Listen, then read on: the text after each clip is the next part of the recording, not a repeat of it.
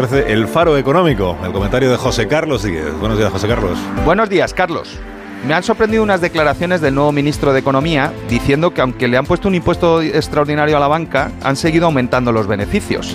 El impuesto de sociedades en España está desde 1903 y es proporcional. Por lo tanto, cuando la banca da más beneficios ya paga más. No hace falta poner un gravamen.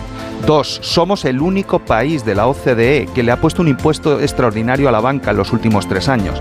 Tres, la banca ya paga mucho más impuestos desde 1903. Tiene muchos trabajadores y muy bien pagados y pagan IRPF desde 1978, pagan IVA porque no pueden repercutir a sus clientes y tienen que pagar todo el IVA que ellos soportan, pagan el impuesto de actos jurídicos documentados a las comunidades autónomas por cada vez que firman un crédito.